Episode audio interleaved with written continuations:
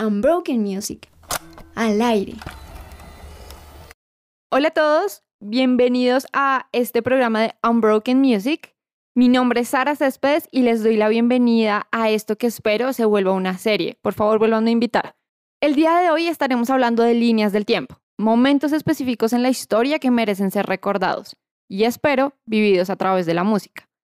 Algo así como que nos subiremos al DeLorean, pero nuestro doc será Germán Alvarado y creería que yo Marty McFly, con el mismo chaleco, digamos. Y estaremos saltando a diferentes épocas y temporalidades para sumergirnos en la música y, por qué no, la cultura del momento. Espero que sin causar ninguna singularidad espacio-temporal. Vamos con esta canción de Blind Willie Johnson que se llama Nobody's Fault But Mine para poder introducir a esta nueva década que quiero que veamos el día de hoy. Nobody's fault but mine. Nobody's fault but mine. But only my soul belongs. I have a Bible in my home. have a Bible in my home, Willie Johnson, o conocido artísticamente como Blind Willie Johnson, fue un cantante de blues y gospel, también fue un guitarrista y evangelista que tuvo su carrera a finales de los años 20 y a inicios de los años 30. Realmente su carrera musical no fue muy amplia, solamente tuvo 30 canciones en total, pero fue muy reconocido porque cantaba con una voz algo así como desde el pecho, porque tenía muchos skills con la guitarra y aparte de eso influenció a muchos cantantes y muchos músicos en épocas posteriores con su originalidad. Aun cuando este señor fue súper influyente para el blues y para esta década a la que vamos a ir en nuestro DeLorean, realmente fue algo así como Van Gogh. Durante su vida no vio ningún tipo de ganancias, no tuvo realmente muchas riquezas, sino fue después de mucho tiempo a través de Samuel Charters, un historiador, que la gente pudo volver a buscar su música y ganó popularidad. Ahora, ¿por qué estamos hablando de Willie Johnson, que era ciego y de ahí su nombre artístico?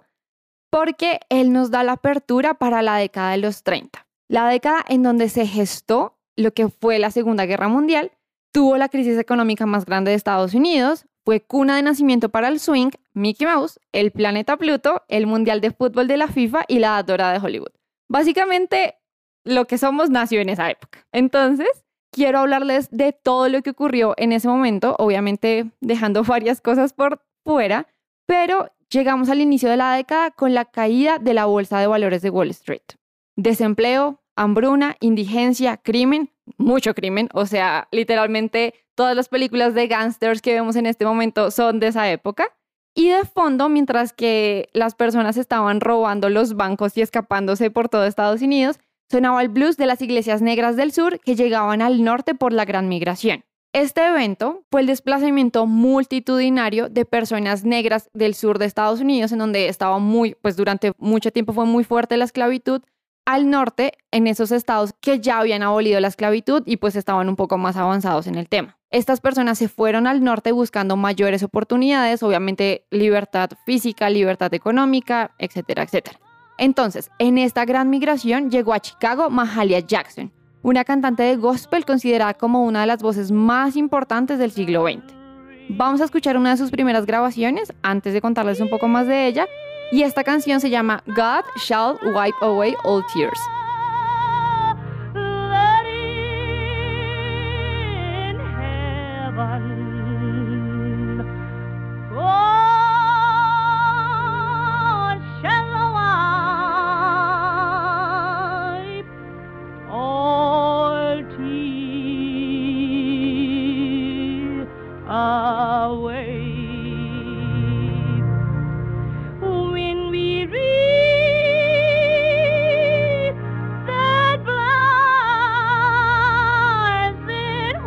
¿Saben qué? Esta música y la música de esta época me mueve las fibras más profundas porque va a sonar esto chistoso, pero siento que siento lo que ellos estaban sintiendo. De pronto era una impotencia frente a sus circunstancias, por lo que les acabo de contar de pues todo el tema de esclavitud, depresión, pues la gran depresión, no depresión emocional, aunque asumo que también depresión emocional por todas las circunstancias que vivían, pero también una convivencia con un clamor y reconocimiento de Dios y su grandeza. Entonces me parece la locura. Bueno, entonces estamos escuchando a Mahalia y Mahalia fue reconocida por tomar decisiones sobre su carrera artística y sobre pues su tema musical basada en un estricto código moral. Por ejemplo, les voy a contar este ejemplo, un chisme de los años 30.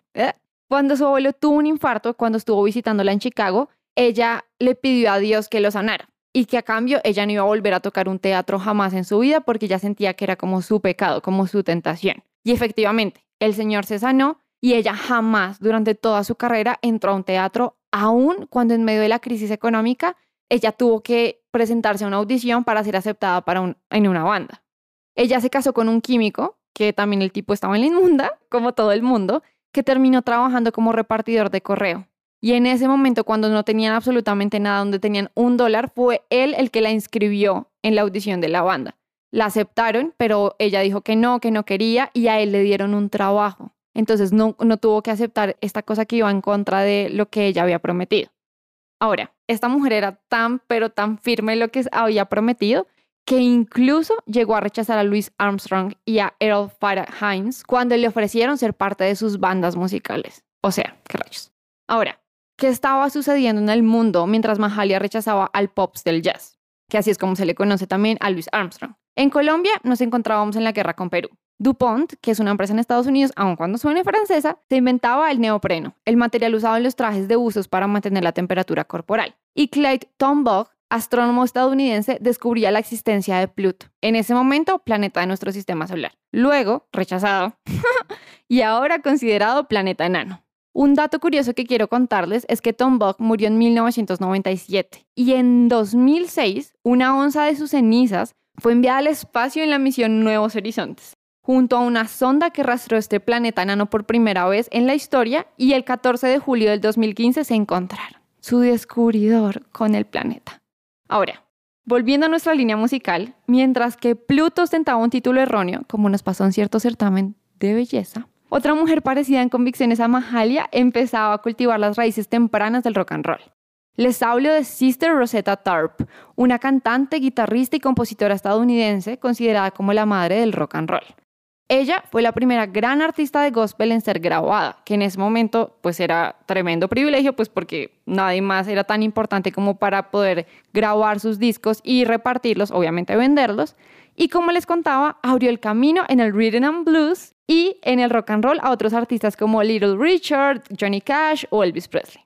Me impresiona muchísimo algo que voy a contarles, y es que ella hizo muy clara y explícita su misión. Ella se negó totalmente a cantar música diferente a algo que exaltara a Dios, aún en clubes nocturnos o teatros para conciertos. O sea, la señora que fue considerada la madre del rock and roll, que después fue, entre comillas, la música del diablo para mucha gente, tomó este género y lo volvió un canal para hablar de Dios a otras personas, aún en ámbitos totalmente ajenos a lo que debería, entre comillas, ser un lugar de alabanza. Ahora, antes de contarles un poco sobre ella, pues más sobre ella porque les he contado un montón, vamos a escuchar una de sus primeras canciones. Esto se llama Rock Me de Sister Rosetta Tarp. Now, you hear me singing? Hear the words that I'm saying. Wash my soul with water from on high. Acabo de caer en cuenta que puede que el programa esté lleno de mujeres, pero bueno, voy a seguir hablándoles de Sister Rosetta, que realmente su nombre no es hermana, sino que fue su nombre artístico, y ella realmente se llamaba Rosetta Nuffin. Adoptó su nombre a partir del apellido de su primer esposo y aun cuando se divorciaron muchos años después, toda la vida siempre a nivel artístico se siguió llamando Sister Rosetta Tarp. Ella nació en Arkansas en 1915 y su carrera realmente es la continuación del linaje que recibió de su madre. De su papá no se conoce mucho, se dice que fue músico y su mamá realmente fue la que la crió y ella era una cantante e instrumentista de mandolina. ¿Qué es una mandolina? Se las voy a describir. Es como una especie de ukelele, un poco más grande y como un banjo. Es como, si un banjo y un ukelele hubieran tenido un bebé. Eso es una mandolina. ¿Se nota que no sé de música? Claro que sí. Esto fue sacado a partir de una foto que vi en Google. Pero bueno. Personalmente, Rosetta es una de mis favoritas y ver videos de ella en escena es una locura. Realmente sus presentaciones son ella dándolo todo y es impresionante. Ahora, mientras Rosetta le cantaba a Dios en clubes, Orson Welles leía La Guerra de los Mundos en radio. ¿Qué es esto? ¿Por qué esto es importante? ¿Por qué les estoy hablando de esto? Porque esto fue un hito que marcó la historia del entretenimiento, pero también de la radio sobre todo. Orson Welles fue un escritor que conocemos, pues es uno de los escritores de la literatura universal y clásica, pero ¿por qué es conocido? Porque el 30 de octubre de 1938, durante Halloween, a las 8 de la noche, Orson Welles estaba leyendo La Guerra de los Mundos en radio. Ahora, ¿qué fue lo que sucedió? Se volvió muy famoso porque la transmisión que él estaba haciendo, aun cuando era ficticia, estaba siendo transmitida bajo el formato de que era un programa de radio real, es decir, como si estuvieran presentando las noticias. Y él empieza diciendo básicamente que el mundo se va a acabar, que mientras que están bombardeando Nueva Jersey, también están viéndose explosiones súper extrañas en la superficie de Marte. Entonces, vamos a escuchar un poco sobre la Guerra de los Mundos narrada por Orson Welles en 1938. We know now that in the early years of the 20th century, this world was being watched closely by intelligences greater than man's, and yet as mortal as his own. We know now that as human beings busied themselves about their various concerns, they were scrutinized and studied, perhaps almost as narrowly as a man with a microscope might scrutinize the transient creatures that swarm and multiply in a drop of water. With infinite complacence, people went to and fro over the earth about their little affairs, serene in the assurance of their dominion over this small, spinning fragment of solar driftwood, which by chance or design man has inherited out of the dark mystery of time and space. Esta grabación me, me parece súper curiosa porque al final siento que hemos intentado pronosticar el fin del mundo por mucho tiempo. O sea, piensen en cuando hubo cambio de cada milenio, 1999 al 2000, que básicamente el mundo se iba a acabar, después 2006, después 2012, después que el año pasado básicamente 10 asteroides nos iban a chocar, pero bueno, me fui hacia otros lugares. Volvamos a qué estaba sucediendo en los años 30. Quiero que sepan que, como les dije al principio, básicamente todo lo que conocemos en este momento nació en esa época. Mickey Mouse hacía su primera aparición. Una vaca era ordeñada por primera vez, y espero que por última vez, dentro de un avión. No tengo ni idea de por qué rayos hacíamos eso. Y mientras tanto, puede que también se estuviera cocinando algo así como el fin del mundo para la gente en ese momento. Mientras que salían de la depresión, diferentes regímenes autoritarios estaban naciendo y estableciendo en diferentes países de Europa y en Sudamérica. Incluyamos dentro de eso, obviamente, Italia, con Mussolini, España con Franco y obviamente todo el tema del nazismo liderado por Adolf Hitler en Alemania. Entonces, ahí entramos al, como al punto culmen de la Segunda Guerra Mundial el 1 de septiembre de 1939. Y ahora vamos a escuchar a Mississippi John Hurt con I Shall Not Be Moved. I shall not, I shall not be moved. I shall not, I shall not be moved just like a tree planted by the water.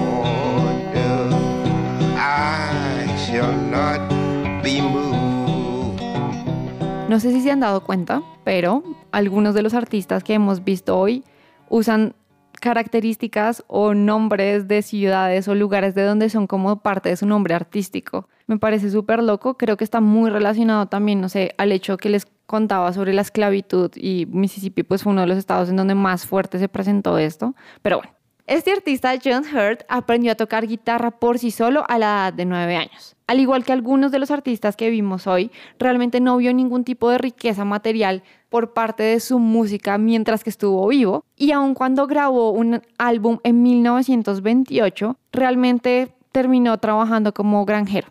Triste, pero lo podemos escuchar el día de hoy. Y lo traje a ustedes en nuestro DeLorean. Entonces disfrútenlo mucho. Ahora, para finalizar, porque ya terminamos este programa que disfruté un montón y que espero poder continuar con la próxima década, quiero dejarlos con un abrebocas precisamente de los años 40. Billie Holiday fue una de las artistas más grandes de los años 40, pero realmente su carrera inició y empezó a coger fama durante los 30, Por eso, en 1939, mientras que ella estaba grabando un disco con la productora Columbia, empezó a cantar Strange Fruit, una canción inspirada en un poema de un profesor de Nueva York que eventualmente fue lo que la hizo famosa y lanzó su carrera al estrellato.